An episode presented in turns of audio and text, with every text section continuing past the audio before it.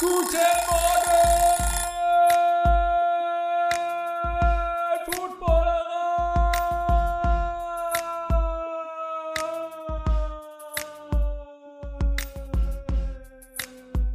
Guten Morgen, guten Morgen. Hier ist das Playoff Frühstücksei Teil 2 an diesem super Wildcard Weekend. Ähm, nachdem es gestern Autokorso in Hamburg gegeben hat, müsste es eigentlich jetzt ein in Köln und Hamburg geben. Ich kann allerdings nur rausfinden, ob es in Köln einen gibt. Äh, ich rufe mal Jan Weinreich an. Mal gucken, wie es dem geht. Ja, morgen. Guten Morgen. Es ist auch so, auch so relaxed, so, so zurückhaltend meldet er sich. Dabei müsste es doch eigentlich, es müsste doch brodeln, oder nicht? Es müsste doch, es müsste doch die Freude raus, rauskommen gleich in diesem, in diesem ersten Hallo, oder? Das ist, das ist, äh, das ist wie beim Sex, das musst du ausreizen, damit du lange genug was davon hast. okay, verstehe. Alles klar. Ähm, das heißt, du, du hast es erwartet, es passiert, das heißt, also die richtige Freude erleben wir erst mit dem Super Bowl sozusagen. Nee, erwartet habe ich auf gar keinen Fall. Also, also erwartet auf gar keinen Fall, aber aber also ich bin halt einfach nur happy, vor allem über das Spiel. Also ist schon geil, da jetzt als Sieger, also ja, so ein Spiel zu gewinnen, weißt du, was ich meine? Das ist, hey, was willst du mehr? Was willst du mehr? Genau. Die Giants schlagen die Vikings. Äh, äh, das habt ihr im Moment, diesem Moment schon erraten. Äh, ich weiß nicht, hast du deinen Kopfhörer drin oder so? Es raschelt so ein bisschen. Ich weiß nicht, ob du das irgendwie optimieren kannst. Ich habe meinen Kopfhörer drin. Optimieren kannst oder nicht. Ich habe meinen, ja. Ja, ja Alles gut. Alles gut. Ähm, wie gesagt, gestern, ich habe es anmoderiert, gestern gab es ein Autokorso in Hamburg. Kutsche wird äh, die, den Jaguars äh, gebührend gefeiert haben, nehme ich an. Ähm, heute äh, Köln und Hamburg. Nico wohnt ja in Hamburg. Ähm, der wird sicherlich auch aus dem Häuschen sein jetzt. Äh, du bist es auch, du machst, die freust dich, die Understatement-Freude. Kann ich dich, äh, können wir ganz kurz, zu, bevor wir in das Spiel einsteigen, da bist du ja sicherlich noch sehr emotional ergriffen, ähm, können wir kurz über das Bills äh, Dolphins-Spiel noch sprechen? Ja, natürlich, sehr gerne. Sehr gerne, gut.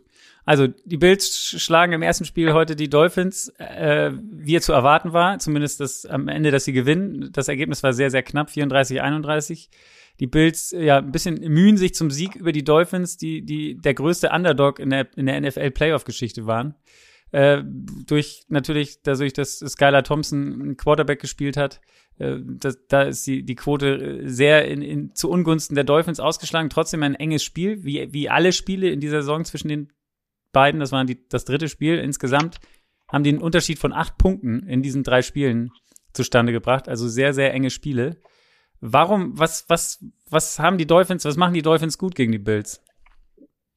Ich glaube, dass das größte Ding, was die Dolphins dies Jahr richtig gut gemacht haben von Spiel 1, war, in den Josh Allen zu ärgern. Also ich finde, das ist so, so das, was immer in den Spielen auch aufgefallen ist, nicht nur mental, sondern auch wirklich mit aktiven Spielzügen. Viele Picks, viele Pass-Breakups, Fumbles, viele Hits. Und ich, ich glaube, das war so das Geheimnis, den Josh Allen halt zu diesen Fehlern zu zwingen, weil mit den Playmakern, die jetzt Miami Dolphins noch haben, bist du halt hinten raus auch immer gefährlich. Und ich glaube, das ist so, ja, das, das Geheimding, weil ich finde, das ist noch so der einzige Unterschied für mich zwischen so Josh Allen und Patrick Mahomes oder, oder der größte, dass Patrick Mahomes wirklich abgekühlt ist die ganze Zeit, einfach wie, ja, wie so eine Maschine funktioniert und Josh Allen dann doch emotionaler ist, ähm, oft auch Fehler macht, oft auch größere Fehler macht, teilweise auch die Bälle noch mehr force, weil du auch merkst, dass es viel mehr will. Ähm, und, und das machen die Miami Dolphins einfach auch sehr gut dann, dass diese, diese Fehler aufzu, aufzuzeigen. Ist, ist, dann muss ich einfach mal fragen. Also ich, mir geht das ja auch so. Ich, er hat jetzt 14 Interceptions in der Saison geworfen, jetzt gleich heute wieder zwei, hat noch einen Fumble-Turn-Over gehabt. Ähm, ist, ist, also ist das nicht das Rezept quasi, um eben, um, um, um es halt in den Playoffs zu versauen? Also wenn du das, ja. also ist das nicht das, was er eigentlich, was man jetzt denken würde, ich glaube, es ist sein viertes Jahr oder fünftes sogar schon. Ähm, das muss er doch, also das ist das Letzte, was ihm noch fehlt, oder? Also diese, die, die Play, diese Turnover und diese Geschichten, wie du sie genannt hast, dass er versucht, Plays zu forcieren, das ist, glaube ich, das große Manko noch, oder? Ja, aber das ist natürlich, dann muss man auch schon wieder sagen, ne, da sind wir ja auch schon groß am Meckern, ne, weil ja. Josh macht natürlich alles andere, alles andere richtig, aber das ist zu 100 Prozent das, wie du nachher einzelne Spiele verlierst. Also wenn wir ja von Playoffs reden, dann reden wir ja von einzelnen Spielen und so verlierst du einzelne Spiele ziemlich schlecht, wenn du zwei oder mehr Turnover produzierst. Also ähm, genau. Müsste man nachschauen oder ist relativ easy zu, zu sehen. Wenn man mehr als drei Turnover hat, drei und mehr Turnover, ist die Chance, ein Footballspiel zu gewinnen, knapp unter 30 Prozent. Also enorm, enorm niedrig. Und ähm, so verlierst du halt einzelne Spiele. Genau, er sagt es auch selber. Es war heute sein Kommentar zu dem Spiel quasi umgedreht. Die Meinung war, es ist eine One-Week-Season. Das ist es. Ist mir egal, wie, man gewinnt. Man muss nur halt nur gewinnen.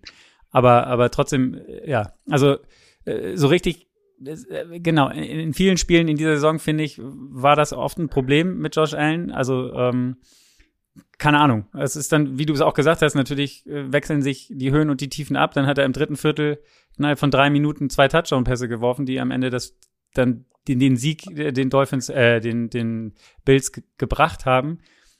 Du hast gesagt. Der Pass vor der Halbzeit, der Pass vor der Halbzeit, den der da auf den an den perfekten, den einzigen perfekten Spot auf dieser ganzen Welt ja. wirft, wo Stefan Dix ihn fängt. Sorry, den Wurf macht auch Patrick Mahomes nicht. Den macht kein anderer Quarterback in dieser NFL. Einziger Quarterback, der ähnlich mal so Pros angebracht hat, war Aaron Rodgers in seinen besten Jahren. Also als ich das Ding gesehen habe, ich habe mit meiner Freundin das erste Spiel geguckt ich habe aufgeschrien. Ich habe, also es ist wirklich lange nicht mehr so einen grandiosen Pass gesehen. Das muss man auch sagen. Die Upside bei Josh Allen ist natürlich auch einfach da. Genau. Ist so ein bisschen der, der so Brad Favre mäßig, oder? Also so, so. Ich habe genau dasselbe gesagt. Ich habe, ich habe genau dasselbe habe ich äh, zu Marek heute gesagt beim Football gucken, als es um die Thematik ging, mit ja viele Picks und sowas. Dann habe ich gesagt, ja, wenn du Spiele gewinnst und viele Picks wirst, dann fragt keiner nachher mehr, wie bei Brad Favre halt. Ja. Interessant finde ich, also wir haben es jetzt ja schon gesagt, was das, das Ding war, aber wenn du dir die Offense der Dolphins anguckst, also ich meine, Skylar Thompson ist 18 von 45, Hill und Waddle haben im, im, im, äh, im Passspiel nicht wirklich stattgefunden. Waddle ist ein paar Mal gelaufen, ich glaube, der hatte im vierten Viertel seinen ersten Catch überhaupt. Das heißt, eigentlich haben die so wenig Offense auf dem Feld gehabt. Also die, die, die Jahrzahlen sind so unterschiedlich und trotzdem machen die 31 Punkte. Also äh, klar, ist am Ende natürlich, äh, kommen die Turnover damit rein. Aus denen haben sie gleich am Anfang äh, zehn Punkte gemacht. Aber am Ende wäre es ja, hätte es auch noch fast eng werden können. Oder ist es, es ist ja sehr eng geworden. Ja, also am Ende ist es, muss man ja auch mal, mal sehen, die Dolphins haben am Ende dreimal viel kurz kicken müssen, ja. ne? Und oder zweimal oder der hat dreimal viel kurz kicken müssen, so, die man vielleicht mit einem besseren Quarterback-Setup ähm, genau. ja dann auch dann auch reinpushen kann. Also kann man sich eigentlich denken, es war Glück für die Dolphins, äh, für die Bills heute, wenn das Spiel mit, mit Tua so läuft, dann hätte es auch anders laufen können. Aber wie gesagt, das sind immer Bananen mit Äpfeln oder Äpfel mit Birnen, so heißt es, glaube ich, richtig. Vergleichen ist, man muss, man muss sehen, wer auf dem Platz steht und danach wird das Spiel ausgerichtet. Und dann, genau. wenn, wenn Tua spielt, dann wäre es vielleicht eher auch anders gewesen. Gut, aber die Bills als Favorit setzen sich durch, äh, sind damit weiter und ja, dann stand das zweite Spiel an heute und das war natürlich das Spiel, auf dem äh, ja, dein Augenmerk noch größer lag. Ähm, die Giants gegen die Vikings. Auch ein, ein ja, ein Knaller. Ich fand es ein mega Spiel, weil, weil es zwei Teams waren, die, die einfach Offense gezeigt haben, offensiv gespielt haben. Ähm, Defense hat nicht wirklich stattgefunden bis kurz vorm Ende, was für, für meine Verhältnisse, äh, für meinen Gedanken auch den Unterschied gemacht hat. Was, was hast du äh, gedacht am Anfang? Also was, wie musst du das Spiel laufen, damit, damit die Giants eine Chance haben?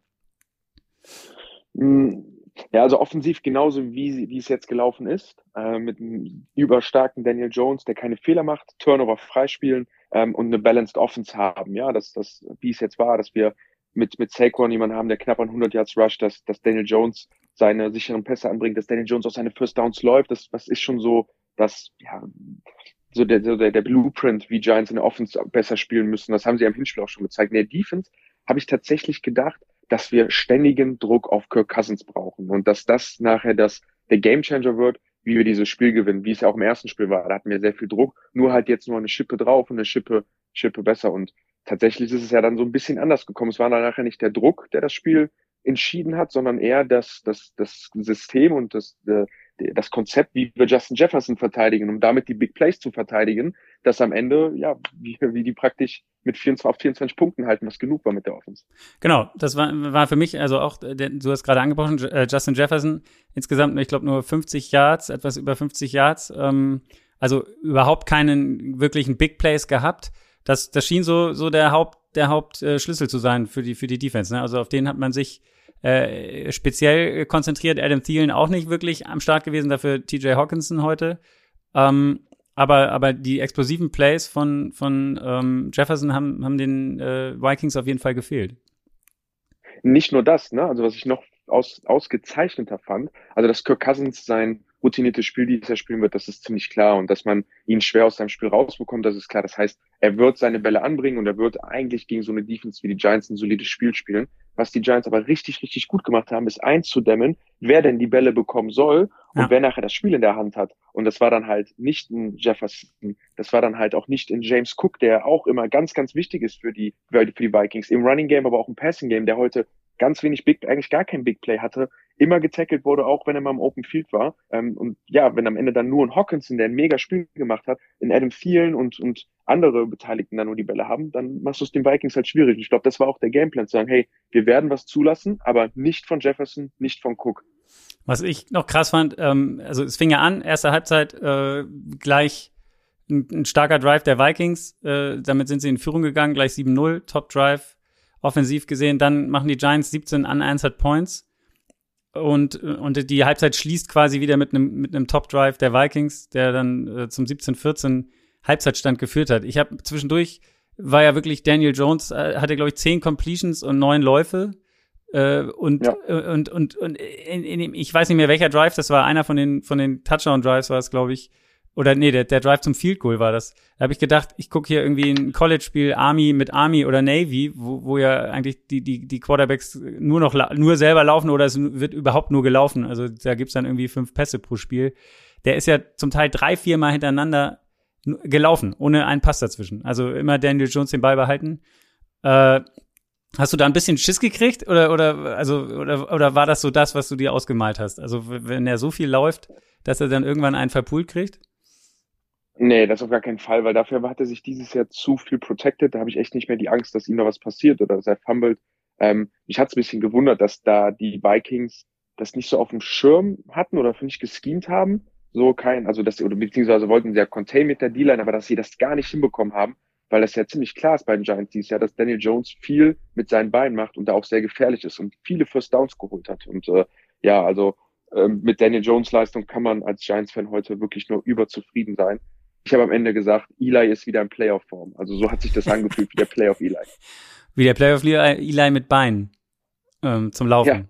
Ja, ja, ungefähr so, ungefähr. Aber auch mit dem Arm, also auch mit dem Arm. Auch mit dem ah, Arm. Nee, ich meine, ich meine, aber zusätzlich. Also er hat ja, wenn er, also wenn er so spielt wie jetzt heute, ist das ja nochmal eine Dimension mehr als, also die er mitbringt Richtig, als Eli ja. Manning. Also ähm, ja. Auch wenn Eli in seinem bekanntesten Spielzug wahrscheinlich sich auch irgendwie losgerissen hat und noch ein paar Schritte nach vorne und äh, ausgewichen ist, aber der mobilste war nun wirklich nicht. Ähm, Absolut. Gucken wir in die zweite Halbzeit, es ging gleich wieder super los für die Giants. 24-14, Top Drive, am Ende Touchdown von Bellinger. Ähm, Hodgins muss man auch erwähnen heute, der ein Riesenspiel gemacht hat, oder? Der, also, ähm, der, der immer, ich glaube, er hat keinen Touchdown gefangen, aber doch, doch hat er, doch den ersten, stimmt, genau. Und ähm, insgesamt 105 Yards, also bester Receiver gewesen. Äh, war auch nicht unbedingt so zu erwarten, oder? Hm, also ich, ich würde auf jeden Fall, wir haben ein starkes Spiel von Hodgins auf jeden Fall erwartet, ja, ähm, weil er ja. einfach in den letzten Wochen, hat in den letzten, hat in den letzten vier, fünf Spielen hat er vier Touchdowns insgesamt gefangen, er hat super, äh, super Timing mit Daniel Jones und wir haben ja beim letzten, beim Hinspiel ja schon gut im Passing Game ausgesehen gegen die Vikings ja. und generell gut mit der Offense. Und das war schon zu erwarten, dass er heute sehr gut spielt, dass er so ein Game hat, wieder ohne Drops mit, ich glaube, acht Catches, 105 Yards und einem Touchdown, richtig gut geblockt noch dazu ja. übrigens, also einfach so eine Allround-Performance, ist halt wirklich der Mr. Reliable geworden bei den Giants und auch da nochmal Hut ab an Joe Schön, ähm, den General Manager der Giants, der den Hop äh, Hodgins dieses Jahr spät in der Season oder früh in der Season von den Bills geholt hat ähm, und das auf dem Schirm hatte, den in die Mannschaft zu holen, weil der hat halt maßgeblich uns ein Playoff-Spiel mitgewonnen. Genau, dann gab es direkt die Antwort der Vikings, ähm, auch ein Touchdown, 24-21. Und äh, da habe ich mir so, auf, also Offensive war auf jeden Fall Trumpf. Äh, sieben von zehn Drives waren Scoring-Drives in dem Spiel. Ähm, kein Turnover. Und hatte mir so gedacht, okay, wenn es ein Turnover gibt, die, dann muss ja die Mannschaft eigentlich gewinnen. Also die erste Defense, die irgendwie wie, wie ein Play macht quasi, äh, die, die wird ihr, ihr Team dann zum Sieg führen. Dann gab es so ein bisschen so, die, die, die Giants mussten panten.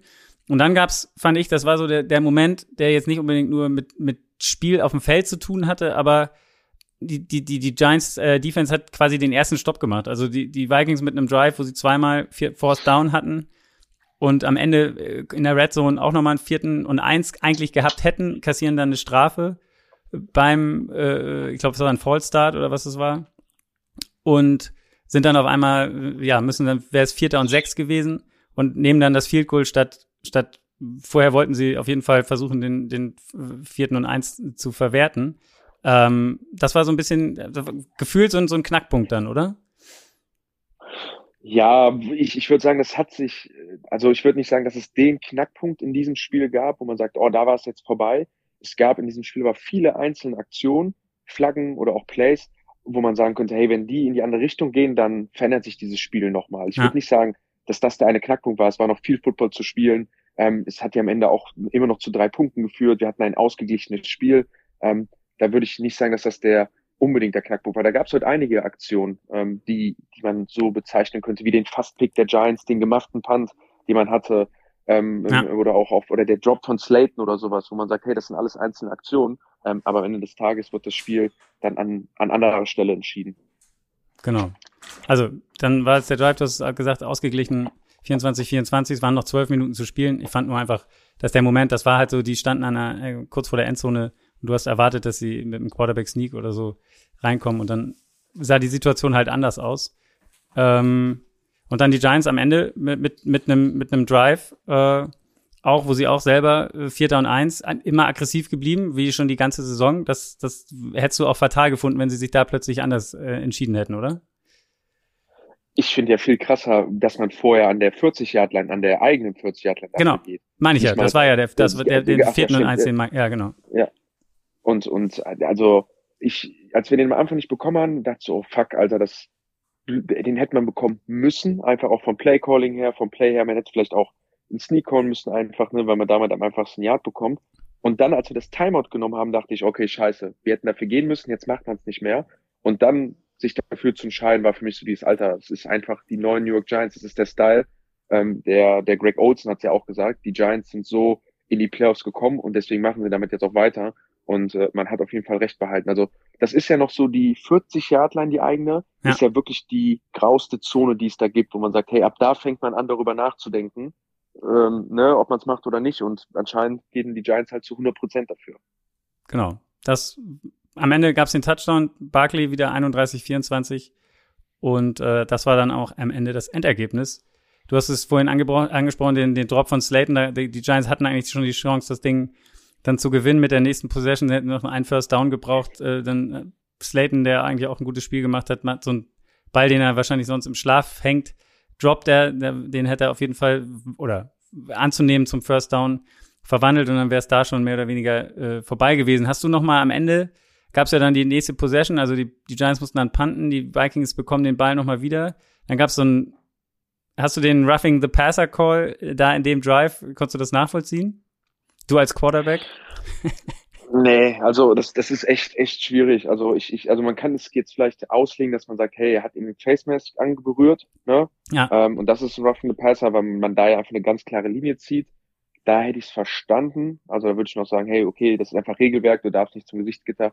Aber der Call, wenn er ihn umgeschwungen hat und auf den Boden geworfen hat, den sehe ich gar nicht, ne? Weil man sieht ja auch, das ist nicht mit extra viel Kraft. Er hat den Ball noch in der Hand, ne? Wir sind noch in den Playoffs, so das, ne, das, ich finde, das ist halt diese, ja, schon, schon viel zu krass geworfen und es schützt ja auch nicht unbedingt den Quarterback dabei. Also dem Quarterback passiert ja da tatsächlich nicht, nicht so viel. Nee, genau. Also ich habe auch gedacht, also wie gesagt, er trifft ihn auch nicht. Also es hört sich hörte sich jetzt kurz bei dir so an, als wenn er mit den Händen an, an Face Mask geht, ist, ist auch nicht, sind auch nicht die Hände, sondern es ist so der Unterarm, der ihn beim Move so ein bisschen am Face Mask äh, berührt. Also es ist jetzt nicht so gewesen, dass er gezielt ja. zum Face Mask gegangen ist. Und dann schleudert er ihn halt rum. Ähm, ja, am Ende äh, war es egal, weil dann äh, ja, hatten die einen langen vierten, den sie noch verwandeln mussten, die Vikings und das habe ich dann auch nicht verstanden. Am Ende, den, den, das, was die Vikings da machen, die werfen dann einen kurzen Pass, ich glaube, es war Vierter und acht oder sowas oder, oder neun. Ähm, und ja, es, es, der Pass, den, den, den Cousins dann wirft, ist auf Hawkinson für irgendwie drei Yards am Ende. Also gar nicht die Chance gegeben, mehr oder weniger über diese Linie zu kommen, über die sie hätten kommen müssen. Ähm, siehst, siehst du da eine Kritik bei Cousins, der ja auch immer sehr in der Kritik steht und wahrscheinlich nach diesem Spiel heute auch wieder in der Kritik sein wird, aus irgendeinem Grunde?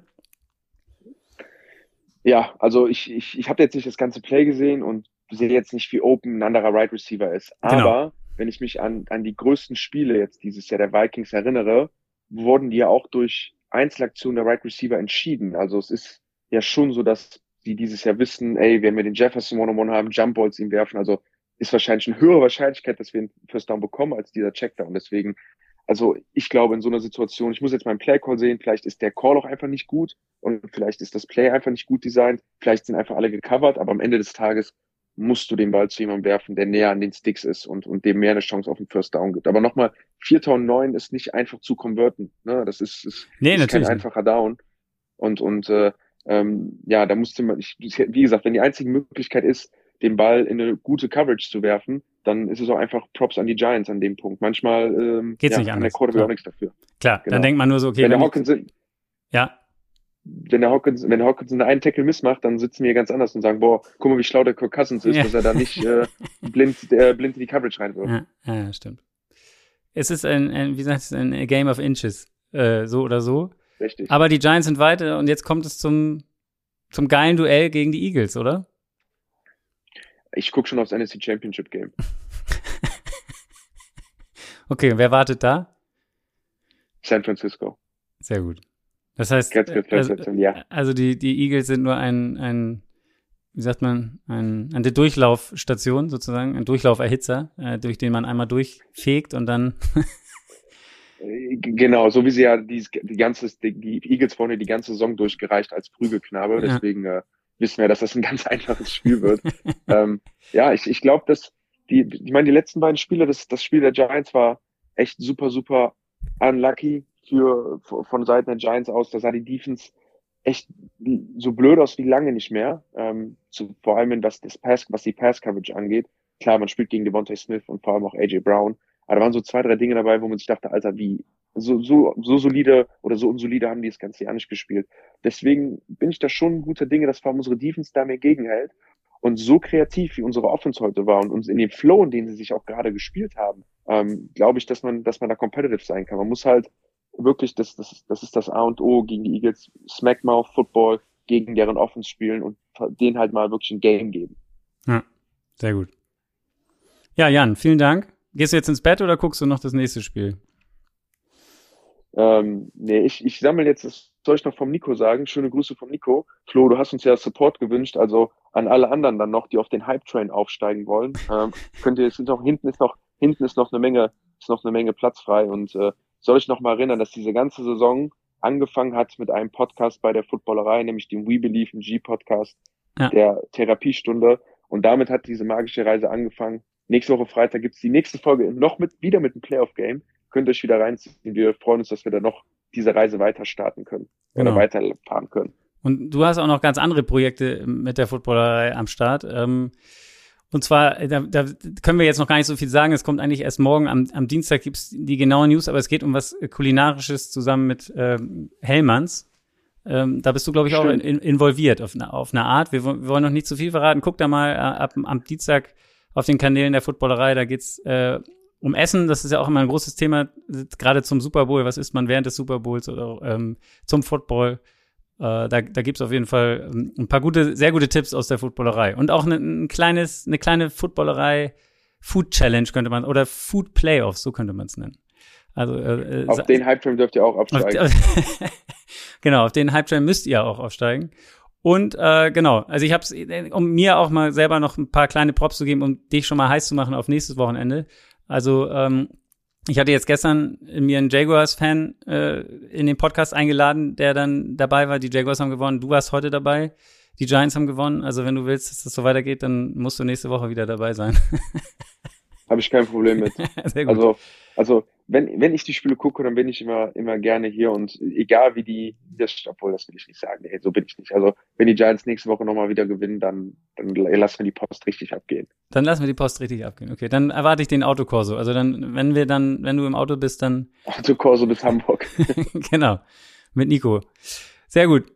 Dann leg dich hin oder äh, wie auch immer, guck das Spiel. Äh, ich mach das Spiel natürlich, was nachher noch kommt oder was jetzt gleich losgeht. Äh, das behandle ich nachher mit Flo Hauser. Oder es läuft sogar schon, wird mir hier angezeigt. Wie steht's denn schon? 3-0 steht's schon für Cincinnati. Ich denk mal, du wirst jetzt äh, im ersten Moment denken, Cincinnati gewinnt, oder? Ganz kurz. Also ich glaube, das wird ein Blowout von, von Cincinnati. ähm, einfach die, die fehlende Offense bei den Ravens ähm, und einfach die, die Stärke der Bengals. Also ich sehe auch ganz stark ein Rematch dieses Jahr ähm, im AFC Championship Game zwischen den äh, Bengals. Klappt das überhaupt? Bengals gegen Chiefs? Kann das ein Rematch werden? Ähm, auf jeden Fall will ich ein Rematch. Ich weiß, es klappt, aber ich will auf nee, jeden Im Halbfinale war ja, also äh, quasi im Championship Game war noch Bills. Nee, waren Bengals Bills, oder nicht? Nee, Bengals äh, ja. Chiefs. Nee, nee, Bengals Chiefs. Du hast recht. Okay. Ähm, aber dieses Jahr, ich weiß nicht, ob sie sich wieder im, im AFC Championship Game treffen können. Es gibt, weiß nicht, ob es da noch eine Möglichkeit für gibt. Aber das ist für mich das, das Game der AFC. Also nicht mal die, die Bills, sondern tatsächlich die Bengals. Die sind für mich mit, mit Joe Brr und ja. Jamar Chase und, und T. Higgins und allen äh, einfach ein super heißes Team. Genau. Alles klar. Wir werden sehen, ob das morgen früh auch noch so ist. ja. Dass sie ein richtig heißes Team sind, aber wir gehen alle davon aus. Vielen Dank und wir yes. hören uns nächste Woche. Bis dann. Bis nächste Woche, Flo. Ciao, ciao. ciao. So, ihr habt richtig gezählt. Ein Spiel fehlt noch an diesem Sonntag. Bengals gegen die Ravens. Und äh, da rufe ich Flo Hauser zu an. Der hat das Spiel kommentiert auf der Zone. Und äh, der wird jetzt auf der Rückfahrt sein. Ich hoffe nicht im Nebel. Immer die große Frage. Mal gucken, wie es ihm ergeht gerade.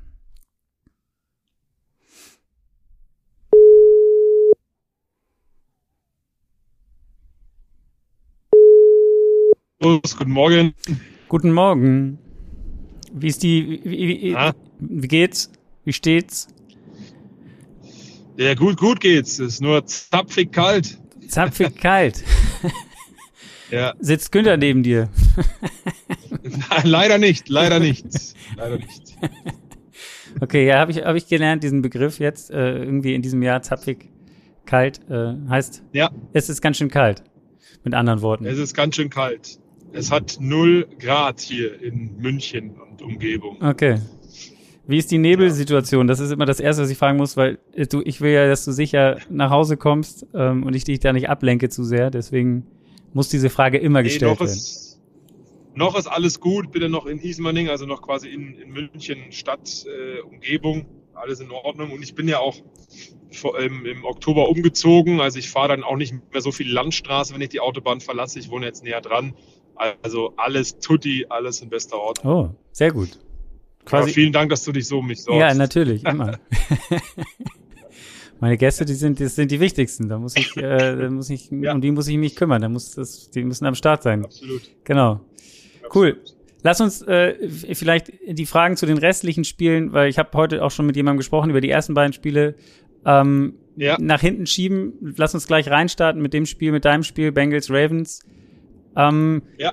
Die Vorzeichen, also letzte Woche hat das Spiel ja schon mal stattgefunden. Es war, glaube ich, klar, dass das kein Maßstab dafür ist, wie die Ravens heute spielen werden. Die haben letzte Woche ja auch schon viele geschont. Ähm, Richtig, ja. Und äh, ja, es war, es war der, der harte defensive Division-Duell Battle, würde ich sagen. Hast du es äh, genauso erwartet? Ja, tatsächlich habe ich so erwartet. Das war auch das, was wir ganz am Anfang in der Übertragung auch gesagt haben und wo wir uns auch privat schon drüber unterhalten hatten, äh, der Lukas und ich, äh, mit dem ich kommentiert habe. Ja. Ähm, auch Zach Taylor hat es ja gesagt, es ist zur AFC North, also das wird immer ein bisschen aggressiver. Das man hat von Anfang an gemerkt, dass auch gute Emotionen drin waren. Markus Peters, Unsportsmanlike Conduct, das war immer so im ersten Viertel nach, nach, nach jedem Play äh, bisschen, bisschen Trash-Talk. Ne, da war schon einiges, war schon einiges geboten. Und äh, ich habe es auch gesagt, für mich war klar, dass dieses Spiel fällt, äh, steht oder fällt mit der Laufdefense der Bengals.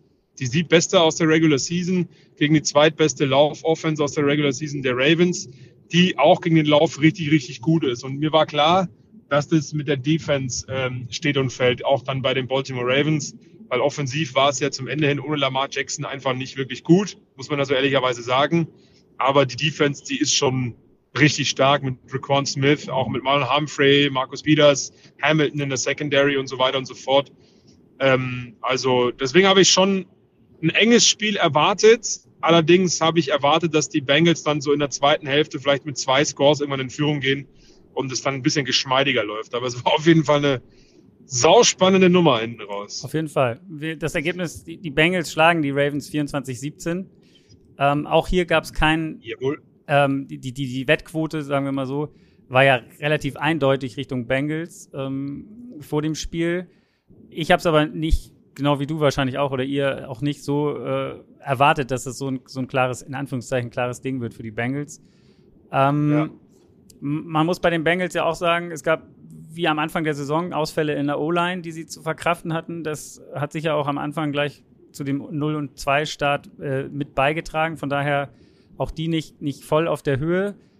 Ähm, wenn du jetzt, ja, wenn, wir einfach mal, mal reingehen ins Spiel, es, es fing gut an für die Bengals, könnte man sagen. Also äh, die, die ersten Momente gehörten den Bengals. Es gab ein Field Goal, dann gab es eine Interception von Huntley und danach einen Touchdown von Chase, also eine, eine 9 und 0 Führung. Und äh, die haben den Extrapunkt verschossen. Und da hat man dann gedacht, okay, die Bengals sind am Start. Dann aber haben die Ravens äh, äh gut, gut zurückgeschlagen, auf jeden Fall. Ja, definitiv. Also du sagst es, wir haben auch am Anfang gedacht, na, vielleicht ist dann doch eine glasklare Nummer, weil der erste Drive von den Ravens, der war echt zum Vergessen, eben mit dem Turnover und die Bengals klassisch in der ganzen Saison, habe ich auch gesagt, äh, sind in der Liga das beste Team mit den meisten Punkten nach Turnovern, haben es auch direkt wieder umgesetzt, aber dann haben die Ravens es irgendwie so ein bisschen abgeschüttelt und gemerkt, naja, wir können vielleicht doch auch ein bisschen was leisten. Es war auch sehr interessant zu beobachten, gerade im Lauf. J.K. Dobbins kam dann auch richtig gut rein. Ja. Entweder es waren Big Play-Läufe von ihm oder Edwards über, über, über acht bis äh, 12, 13 Yards, also für den First Down. Oder sie wurden direkt an der Line of Scrimmage gestoppt. Das hat sich immer so, so regelmäßig abgewechselt. Äh, aber da haben sie es hinbekommen, dass sie dann wirklich Big Plays dann auch dann auch machen und am Ende dann ja auch noch einen Touchdown-Drive hinbekommen in einem sehr, sehr langen Drive. Der hatte zehn Minuten gedauert, glaube ich, 17 Plays, ja. äh, was ihnen auch natürlich zugute kommt, um die Bengals Offense vom Feld zu halten. Das war auch so die Herangehensweise von Baltimore, die dann in der Phase gut funktioniert hat, äh, was zu einer sehr schnellen ersten Hälfte geführt hat und dann eben auch noch zu Punkten von, von, von Baltimore. Was dann ja auch noch dazu beigetragen hat, dann im, im darauf, äh, Hayden Hurst, der ehemalige Raven, hat dann gefummelt und dann haben sie zumindest auch nochmal ein Field Goal äh, rausgeholt zur 10 zu 9 Halbzeitführung für Baltimore tatsächlich. Genau, es war also eine ähnliche Dreier-Kombi. Field Goal, Interception, Touchdown und bei den Ravens war es umgekehrt Touchdown, Fumble, Field Goal. Und äh, die haben aber den Extrapunkt ja. verwandelt. Deswegen sind die tatsächlich mit einer Führung in die Halbzeit gegangen und es war das erwartet Low-Scoring, enge, enge Spiel. Ähm, du hast es auch schon am Anfang gesagt, du, du hast, ja, wer macht den wer macht den schlimmeren Fehler, äh, äh, könnte man am Ende sagen. Im, im, im dritten Viertel hat, hat jeder einen Touchdown äh, hingelegt. Einmal äh, die Bengals mit Burrow, der, der am Ende reinläuft, und äh, die Marcus Robinson mit einem 41-Yard-Pass. Äh, auch ein, ein, Touchdown von Huntley. Ich fand, Huntley hat, hat seine Sache re recht gut gemacht, oder? Ja, zu, zu Beginn nicht so wirklich. Da hatten wir auch so das Gefühl, was wollen sie eigentlich genau? Ja welche Methodik wollen sie hier an den Tag legen? Äh, laufen sie jetzt mehr oder nicht? In der zweiten Hälfte haben sie dann eine ganz gute Balance gefunden, natürlich auch lauflastiger. Aber wenn Huntley gepasst hat, wo er ja eine Regular Season zum Ende hin als auch nicht unbedingt gut aussah, muss man ja sagen, dann hat er das tatsächlich Hand und Fuß. Also dann waren es auch wirklich Big Plays dabei mit auf Mark Andrews, der irgendwie insgesamt 73 Yards dann gesammelt hat. Der Marcus Robinson hast du gerade angesprochen, den Touchdown. Ähm, da war die Bengals Defense auch mir ein bisschen zu nachlässig, die selten wirklich äh, starken Druck auf Huntley hinbekommen ja. haben. Das ist schon auch auffällig gewesen. Äh, und Huntley hat es dann auch in dem in den Momenten gut gemacht, als er wirklich relativ zügig aus der Pocket raushuschen musste äh, und dann auch noch Pässe angebracht hat. Also das war dann schon ein soweit solider Auftritt von Tyler Huntley. Vielleicht besser, als man ihm zugetraut hätte, auf jeden Fall. Wenn man, ja, auf jeden Fall. Ähm, wenn, wenn, wir das sehen, einmal äh, Huntleys Leistung, lass uns einmal kurz weggehen, raus aus dem Spiel, Lamar Jackson. Vor dem Spiel auch großes Thema gewesen, natürlich in der Woche wieder. Ähm, er hat gesagt, er kann nicht spielen. Äh, Harbour hatte vorher in der PK gesagt, er weiß es noch nicht. Äh, dann hat er, sich, wie gesagt, sich, äh, Lamar, meine ich, äh, sich selber geäußert, hat gesagt, er kann nicht spielen. Hat dazu einen Tweet abgesetzt, der, ja, keine Ahnung, auch so ein bisschen nicht so wirklich überzeugt davon war, dass sein Team oder, oder anfeuernd für sein Team war, sozusagen, hey, wir schaffen das auch so.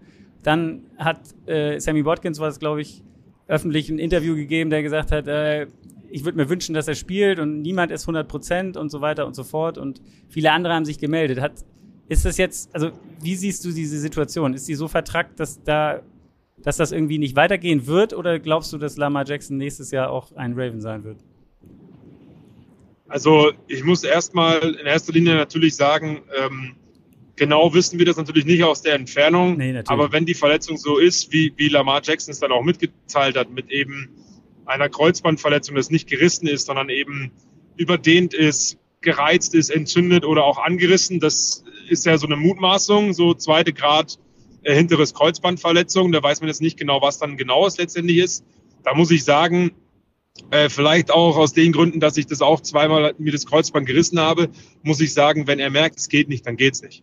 Weil was bringt mir natürlich der beste Spieler des, des, des Kaders, ähm, wenn er im Kopf hat, ich kann nicht, fuck, ich habe Schmerzen, was ist, wenn ich mir was reiße? Der setzt dann die Zukunft aufs Spiel für ein Spiel gegen die Bengals, wo man am Ende vielleicht wirklich eh sagen muss, und es wird Lamar Jackson auch wissen, und es ist ja auch jetzt nicht irgendwie demotivierend oder so gemeint, dass die Bengals Favorit sind. Und dann verlierst du da 17 zu 24 und verlierst dann auch noch deinen Quarterback, vielleicht sogar für die nächste Saison. Ähm, natürlich schwingt das alles mit und die Situation ist ziemlich prekär wegen der Vertragsgeschichte, dass der ausläuft und er einen Riesenvertrag haben will. Die Ravens gesagt haben, das wollen wir nicht bezahlen und wir reden erst nach der Saison. Jetzt ist nach der Saison, jetzt ist Stunde eins nach der Saison für Baltimore. Ich glaube, dass sie sich einigen werden. Ich glaube, dass sie ihn auch sehr gut bezahlen werden. Ich glaube aber auch, dass er nicht das bekommt, was er vielleicht unbedingt fordert, aufgrund der Verletzung jetzt auch. Ich meine, er hat jetzt immerhin dann am Ende des Tages mit heute die siebte Woche gefehlt. Ähm, ich gehe aber stark davon aus, dass Lamar Jackson nächstes Jahr auch bei dem Baltimore Ravens Quarterback sein wird. Alles andere würde mich wundern, wenn man die letzten Wochen von, den, äh, von, von Lamar Jackson so liest und hört, was er gesagt hat, dass äh, ihm am wichtigsten wäre, mit den Ravens einen Super Bowl zu holen und ihm einzelne äh, äh, Lobhudeleien eigentlich ziemlich bumsegal sind. Also kann ich mir schon vorstellen, dass sie sich einigen ähm, zumal eine andere Franchise das gleiche Risiko gehen würde und ihn mit Sicherheit nicht mehr bezahlen würde. Egal, ob das Jets ist, ob das Las Vegas ist, egal wer oder Broncos oder, oder weiß der Geier, die würden ihm auch nicht diesen Riesenvertrag geben, den er fordert, jetzt aufgrund der Verletzung. Da bin ich mir sicher. Vor allen Dingen, Deswegen ja glaube ich, dass man sich da ganz gut einigt, dass beide Parteien zufrieden sind und dann wird er da auch wieder spielen. Vor allen Dingen, weil die Ravens ja auch darauf ausgerichtet sind mit ihrem Kader so und ein anderes Team Richtig, zu finden, dazu, was, was das dann äh, bereitstellt sozusagen, äh, da, das, da würde, würde ja auch Eben. einiges an Umbau bedürfen. Ich habe halt einfach nur gedacht, ich finde es komisch, dass dann ein Spieler sich meldet und das quasi so ein bisschen anzweifelt, also auf eine Art anzweifelt, der ja eigentlich mit Lamar oder das mitkriegen müsste, wie, wie schwer die Verletzung ist und dass ein Harbour auch sagt, ähm, dass er noch nicht weiß, ob, ob er fit ist oder nicht und wie, wie weit er fit ist. Natürlich kann das auch sein, einfach um den Gegner zu verwirren und man wartet erstmal ab. Am Mittwoch ja, das habe ich auch schon gedacht. Muss man dann was sagen, aber irgendwie wirkt das so ein bisschen kribbelig alles. Gut. Lass uns äh, ja, das, stimmt. Das, das abhaken. Ähm, gehen wir wieder rein ins Spiel, vierte Viertel. Und also es steht 17-17. Ja. Nee, es steht doch 17-17. 17-17, ja. Genau, weil die, weil, genau, die haben die Two-Point-Conversion gemacht, genau. Und dann ähm, viertes Viertel. So, jetzt äh, kam der Drive für die Ravens. Wieder ein langer, langer Drive, den, den sie auch gut vortragen, äh, bis, bis an die Ein-Yard-Linie. Und das war dann, dann kam so dieser Momentum-Changer oder das, was am Ende das Spiel entschieden hat, oder? Ja, definitiv. Wir haben dann auch gesagt, ich meine, da waren, glaube ich, noch neuneinhalb Minuten ja. auf der Uhr ähm, als äh, Tyler Hunt in den Quarterback-Sneak machen wollte in die Endzone, ähnlich wie Burrow bei dem Touchdown der vorher für die Bengals. Ähm, er wird aber durch einen Tackle ähm, von Pratt, den Linebacker, so nach oben gepusht. Und Logan Wilson, der echt eine super Zeit aktuell hat, ist sehr formstark unterwegs, hat Woche 14 richtig viele Tackles und so auch gesammelt, schlägt den Ball, den äh, Handler ja so nach oben streckt dadurch, was er natürlich nicht will. Er will sie eigentlich nach vorne werfen, wird aber so nach oben gepusht wie bei Dirty Dancing. Und ähm, der Logan Wilson haut dann in den Ball so raus. Ja, damit man sich das vorstellen kann, bildlich ja. für alle Podcast-Zuhörer beim Frühstücksei. Äh, und der pritscht ihm so den Ball dann raus und er landet bei Trey Hendricks und der läuft dann für 98 Yards in die gegnerische Endzone. Und das ist der längste. Äh, äh War das Hendricks oder Hubbard? Entschuldigung, der, ich muss einmal. Äh, Hubbard, Entschuldigung, ja, ja, ja genau, richtig, ja, ja Hubbard, ja, ja, sorry, hast recht. Äh, Hubbard läuft dann in die, in die, in die Endzone für 98 Yard, längster Fumble Return Touchdown in der Playoff-Geschichte. Ähm, und das ist halt insofern wahnwitzig, weil man an der Goal-Line des Gegners steht und einen Touchdown kassiert. Und äh, das war natürlich dann so ein Ding. Erstens ist das natürlich genau der Score gewesen, an dem am Ende des Tages, was den Unterschied ausgemacht hat, 24 zu 17. Und die Ravens haben dann halt gemerkt, oh, jetzt denken wir irgendwie ein bisschen drüber nach, jetzt kriegen wir es nicht mehr gebacken. Hat man auch total gemerkt in dem Drive dann danach, wo sie versucht haben, nochmal auszugleichen, dass da irgendwie nicht mehr so dieser Flow drin war. Ähm, und das ist halt im Football immer so eine Sache. Auch Mentalität spielt eine Rolle, Momentum spielt eine Rolle, auch wenn es immer viele sagen, eher nicht. Aber das war der ganz klare Gamechanger, weswegen auch die Bengals Defense ja insgesamt heute einen wirklich sehr passablen Job gemacht hat. Auf jeden Fall. Mich hat die Szene sehr als Steelers-Fan sehr erinnert als an die Interception damals von James Harrison im Super Bowl gegen die Cardinals war es. Ja. Äh, der auch, ja. wo auch der, der große Mann, 97 äh, Jahre waren es, glaube ich, oder irgendwie 98 oder bis in die andere ja. Endzone gelaufen ist und danach pumpend auf dem Boden lag. Da war Sam Hubbard irgendwie fitter heute, der konnte direkt danach weiter äh, oder feiern. eine ja, eine Sache noch zu dem Spielzug. Ich habe irgendwo einen Tweet gesehen und da hat das jemand noch so analysiert. Der meinte halt, dass, dass, dass Lamar, äh, Lamar, ich so, äh, Huntley halt den Ball so oben hält. Ist klar, er will ihn eigentlich rüber äh, reachen sozusagen oder vielleicht auch springen, aber das war so komisch, also weil er ist überhaupt nicht mit Schwung da reingekommen in das Ding überhaupt. Und hinter ihm standen ja auch zwei, die ihn pushen wollten. Also er hatte noch, ich glaube, zwei Running Backs waren noch dabei, die dem mit pushen sollten. Da hat dann äh, jemand gesagt, ey, wenn du, wenn du das machen willst mit dem Reach, dann musst du eigentlich die Line ein bisschen weiter auseinanderziehen und lieber die Running Backs hinter dir weglassen und ähm, das, das Feld so weit breit wie möglich machen, damit nicht so viele in der Mitte stehen. Ähm, und Richtig, du vielleicht ja. ein bisschen mehr Chancen hast, das Ding darüber zu reachen. Gut, ist in dem Moment schiefgegangen und du hast es gesagt, war am Ende dann die entscheidende Aktion, äh, um für ja, die Bank. Ja, ich muss auch, wenn ich da noch anmerken darf, äh, auch dazu sagen, du sagst es, kör körperlich konnte er da gar nicht den Push bekommen, weil er, glaube ich, auch, erstens gebe ich dir recht, man hätte vom Playcalling her oder von der Aufstellung her vielleicht ein bisschen mehr in die Breite ziehen sollen. Aber dann, wenn ich mich entscheide, das so zu spielen, war es vom Timing einfach schlecht. Ja, Huntley ja, ist für ja. meine Begriffe auch zu früh abgesprungen und hat halt dann direkt diesen den Pratt dort gehabt, der ihn halt dann nach oben gepusht hat. Äh, ne, ganz normale Gravitationskraft oder ganz normale Physik und konnte sich dann einfach nicht mehr nach vorne schieben. Ja, und das war halt einfach nicht gut gelöst, muss man einfach sagen. Dann würde ich lieber sagen, wenn ich so einen Quarterback-Sneak mache, dann versuch's wie Joe Burrow vorher oder wie Tom Brady das seit Jahrzehnten äh, macht. Pack den Ball zwischen Bauchnabel, Ellbogen und Arm ein äh, und, und duck dich nach unten rein und versuch dich unten drum reinzudrücken. Ja. Weil dann macht es mit dem Pushen auch mehr Sinn, auf jeden Fall. Also wenn die dann ja, eben, eben, eben, eben. Also es hat irgendwie nicht zusammengepasst alles. Ja, und dass es dann in einem Touchdown endet für die, für, für die Bengals ist natürlich doppelt bitter. Ist ja eh klar. Genau, dann am letzten Drive, du hast es schon angesprochen, auch da gab es dann, sind Sachen passiert, müssen wir jetzt nicht mehr ins Detail gehen, aber man hatte irgendwie das Gefühl, da ist das Spiel so ein bisschen den Ravens auch, auch timemäßig entglitten. Da gab's, sie hatten eigentlich fast noch eine Minute und zwei Timeouts und haben dann vor einem Play ähm, entspannt das Ding irgendwie runterlaufen lassen, fast auf 20 Sekunden oder ich glaube 22 Sekunden war das, haben sie gebraucht und ja. haben dann noch ein Laufspiel gemacht. Also ähm, das war irgendwie auch komisch. Am Ende gab es dann eine Hail Mary und man muss sagen, es hat war, naja, Zentimeter davon, dass das Ding tatsächlich gefangen wird, nachdem es irgendwie deflected war von, von den Verteidigern der Bengals, weil Prochain hatte, war noch mit einer Hand dann dran, als der Ball zu Boden ging. Ja. Das hätte auf jeden Fall am Ende dann nochmal, ja, keine Ahnung, wäre das die erste Verlängerung mit den neuen Regeln gewesen. So sind die Bengals, Stimmt, ja. sind die Bengals weiter und es jetzt kommt es zum Spiel, das, zu dem Spiel, was wir nicht gesehen haben. Die Bengals gegen die das Bills. Das stimmt, ja, das stimmt. Ja, ich habe es auch gesagt in der Übertragung. Das ist ja das abgebrochene Spiel vor zwei Wochen aufgrund des Herzstillstands von Damar Hamlin, den es ja wieder sehr, sehr gut geht, offensichtlich, den Umständen entsprechend. Ähm, ist dann natürlich auch eine besondere Geschichte, keine Frage. Ähm, Damar Hamlin ist ja mittlerweile auch wieder zu Hause, ja. wenn ich es richtig äh, vernommen habe.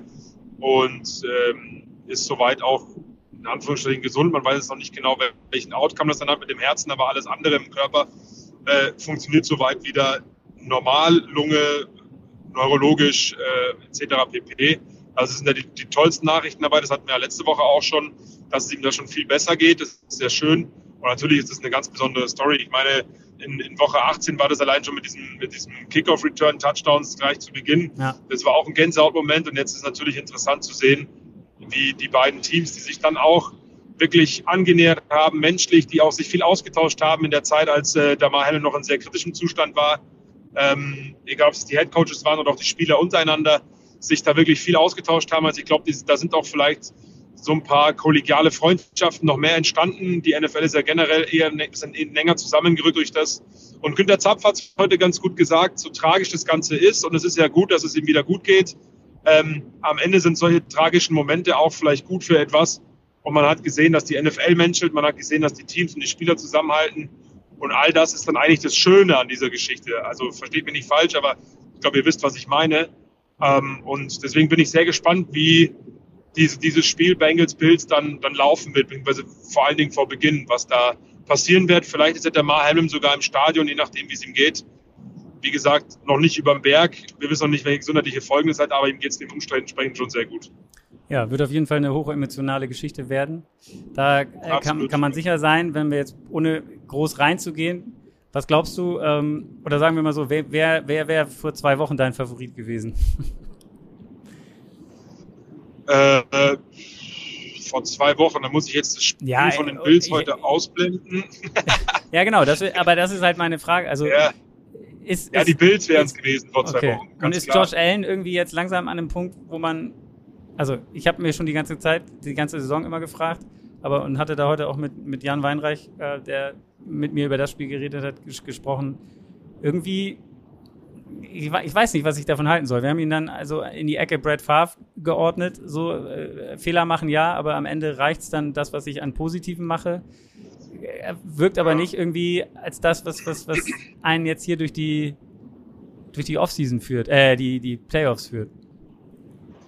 Ja, das, das, da, da magst du recht haben, aber ich finde, es sind immer nur vereinzelte Momente bzw. Spiele.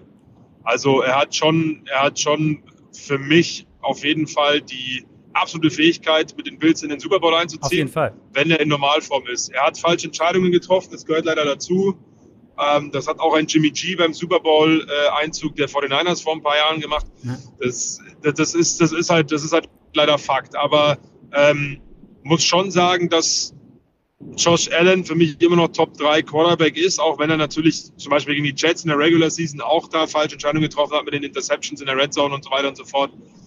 Aber ähm, am Ende gewinnen sie das, weil sie insgesamt einen sehr guten Roster haben und sie wissen, auf Josh Allen ist Verlass. Und ich glaube, dass die Bills äh, unter normalen Umständen auch weit kommen werden. Das, ähm, das heißt, sie schlagen Vor allen Dingen, weil ihnen dann so ein, ja, glaube ich schon, das wollte ich gerade sagen, vor allen Dingen, weil ich glaube, dass die Bengals ihnen sogar zugute kommen rein im Matchup. Ähm, die Defense der Bills ist gegen den Pass jetzt auch nicht die beste, aber auch nicht die schwächste. Äh, die Secondary finde ich sehr gut. Der Pass Rush ähm, kann sehr entscheidend und sehr gut sein, auch ohne Van Miller logischerweise. Immer noch, immer noch sehr gut meiner Meinung nach. Ähm, und äh, offensiv ist natürlich beide so ein bisschen gespiegelt. Viel Pass, äh, viel, viel äh, Big Plays. Ähm, und da sehe ich die, äh, die, die Bills Defense besser als die der Bengals. Auch wenn ich die Bengals Defense allein besser finde, aber insgesamt glaube ich, dass die Bills da ähm, die Nase vorne haben. Gut. Das andere Spiel heißt ja. damit äh, Jaguars Chiefs. Ja. Favorit die Chiefs, natürlich. Ja, natürlich. Die Chiefs sind für mich ganz klarer Super Bowl-Contender, auch in Normalform. Auch da könnte man ja jetzt sagen, Mahomes, was hat der schon für Fehler gemacht in dieser Saison? Ne? Wenn ja. das ein bisschen übertreibt, muss man auch dazu sagen gehört auch zur Wahrheit dazu, aber auch er ist genauso wie Josh Allen, vielleicht nochmal eine Stufe drüber, aber nochmal eine andere Art und Weise mit irgendwelchen total risky oder komischen, tricky Plays, die er dann da auspackt, immer in der Lage, das Ding wieder an sich zu reißen. Und das ist Josh Allen auch. Aber für mich sind die Chiefs absoluter Nummer eins Favorit auf den Titel.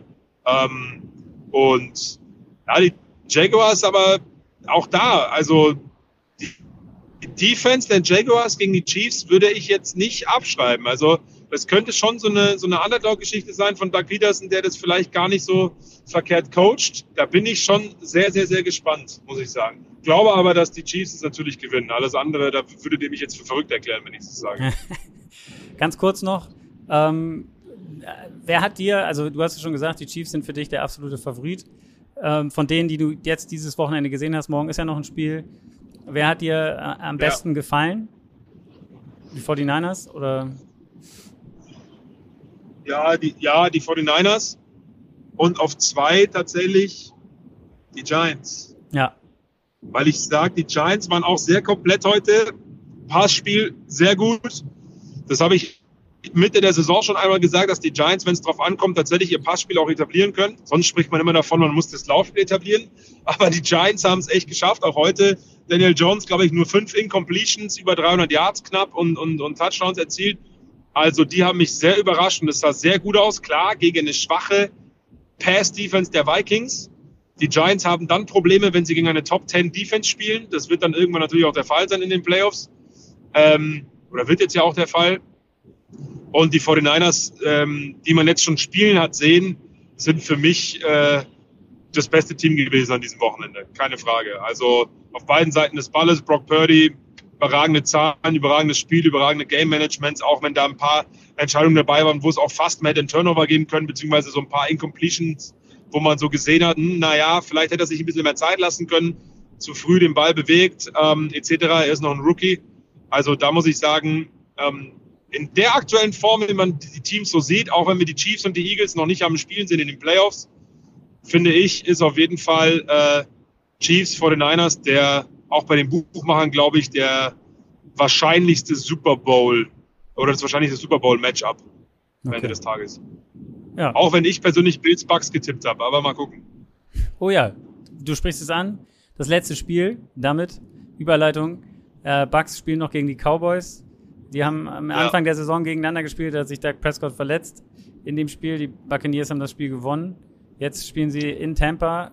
Ähm, nur ganz kurz, Wen siehst du vorne oder was glaubst du, wer kommt weiter? Die Bucks kommen weiter. Ich sag, dass die über die Cowboys drüber fahren, überraschenderweise. Okay. Vor allen Dingen mit der Defense, auch wenn Vita Weyer, glaube ich, noch fraglich ist, war auch schon out, weiß ich gerade gar nicht. Ja, ähm, muss ich auch mal gucken. Aber äh, ich glaube, das wird eine Schlacht, dass sie sich abmühen, beide, weil beide eine gute Defense haben. Die der Cowboys sehe ich da auch besser. Ein Ticken, keine Frage. Die haben eine richtig gute Defense mit dem Pass Rush etc., Micah Parsons und Co. Ich glaube, dass sie sich wirklich abmühen, aber in einer positiven Art und Weise. Das ist ein unterhaltsames Spiel, wenn dann die Bucks das Ding gewinnen. Weil gegen Tom Brady in den Playoffs mit dem Roster, den sie haben, dieses Leadership, der kann diesen Schalter umlegen. Und ich glaube wirklich, dass die, die Cowboys dann äh, mit ja, so 10, 12 Punkten Vorsprung schlagen werden. Okay. Das ist doch mal ein gutes Schlusswort. Aber, ja. Jawohl. Vielen Dank. Aber nagelt mich dann nicht drauf fest. Nein. Ruf mich morgen nicht an, wenn es nicht so kommt. Nein, natürlich. ganz kurz, ähm, wie, äh, weißt du schon, was du als am Wochenende machst? Oder wann? Welchen Slot? Oder äh, nee, war ja noch nicht. Also wann ja? Am äh, Samstag das frühe Spiel. Um 21.30 Uhr ist es, glaube ich. Ah, okay. äh, wenn ich mich nicht irre. Äh, ist aber noch nicht klar, wer da nee, nee, jetzt klar. spielt. Es muss ja noch ja. terminiert werden dann von genau. der NFL. Ja, genau. Gut. Aber vielleicht hören ja. wir uns dann ja nochmal wieder. Ja, gerne, gerne, gerne. Gut. Gerne, gerne. Also vielen Dank auch an euch ne, für die treue Begleitung in dieser langen Saison. Noch ist ja nicht vorbei. Und äh, wünsche euch mal wieder, wie immer, einen guten Start in die Woche, liebe Leute. Genau. Perfektes Schlusswort. Genau. Komm gut nach Hause. Schon wieder. Ja. Schon wieder. Ja, perfekt, schon wieder. Ja, danke, du auch. Bis dahin. Bis dahin, mach's gut. Ciao. Ciao.